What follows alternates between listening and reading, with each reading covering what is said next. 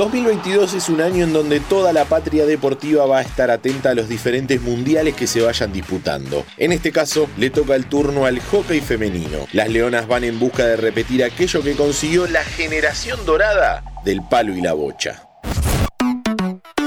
Kickoff.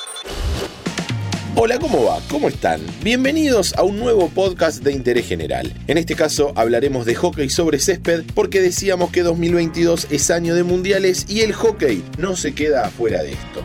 La Copa del Mundo ya está en juego y las Leonas buscarán seguir escribiendo esas páginas gloriosas que en algún momento fueron moneda corriente.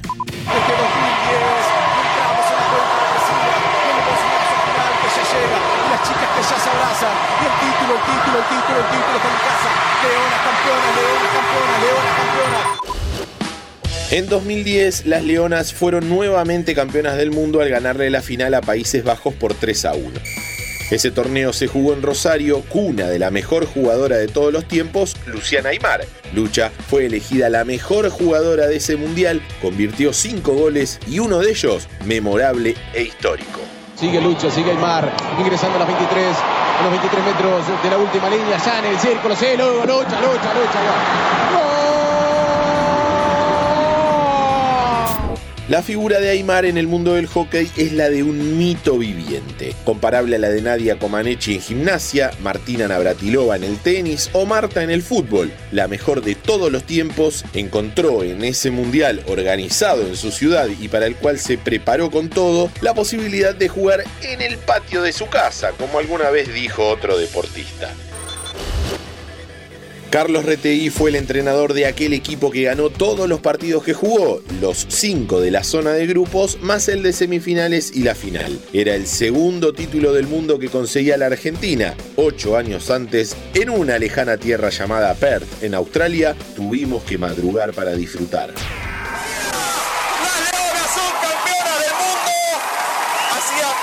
Sabíamos que eran las mejores, pero ahora ya nadie puede decir lo contrario. Mariela Antonisca fue la gran protagonista de aquella final. En aquel momento se le decía Holanda, todavía no eran los Países Bajos como se los conoce hoy. Acá hago un paréntesis para chivear o recomendar, como más le guste, un viejo podcast de interés general. Busquen el que armamos para contar esto, que se llama ¿Por qué Holanda no es más Holanda? Volviendo al tema, decíamos Holanda porque ese fue el rival de Argentina en la final. Las dirigidas por Cachito Vigil ganaron por penales imponiéndose 4 a 3, luego de empatar 1 a 1 durante el tiempo reglamentario. Inés Arrondo había sido la autora del gol argentino. Ese mundial fue la consagración definitiva de un equipo que pasaría a la historia. Ya se hablaba de las Leonas como una generación que iba a marcar el deporte, y ahí terminaron de poner su sello.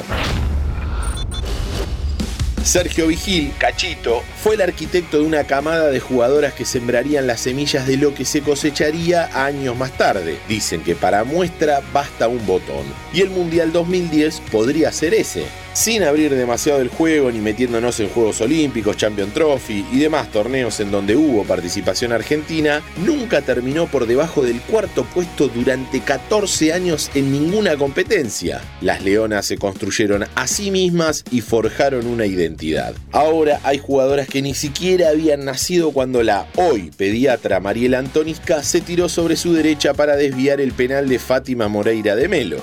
Ya sé que no es un nombre muy holandés, pero les juro que nació en Rotterdam y es hija de un diplomático de origen portugués.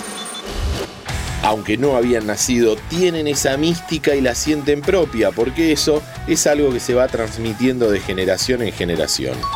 Antes de saber lo último con respecto a las leonas, te recuerdo que si te gustan nuestros podcasts, podés seguir el canal de Interés General para tenernos todos los días en tu Spotify. Búscanos como Interés General Podcast, apretás la campanita y listo. Las Leonas ganaron la Pro League 2022 y volvieron a tallar su nombre en la galería de campeonas. Así llegaron al Mundial que las tendrán como protagonistas y candidatas a pelear por el título. Como Antonica en su momento, como Aymar en el suyo, ¿quién escribirá su nombre ahora? El mío es Diego Celonca y los espero en el próximo episodio de Kickoff. Mantenete informado siguiendo nuestras redes sociales. Interés General Podcast en Instagram, Spotify, Twitter y YouTube.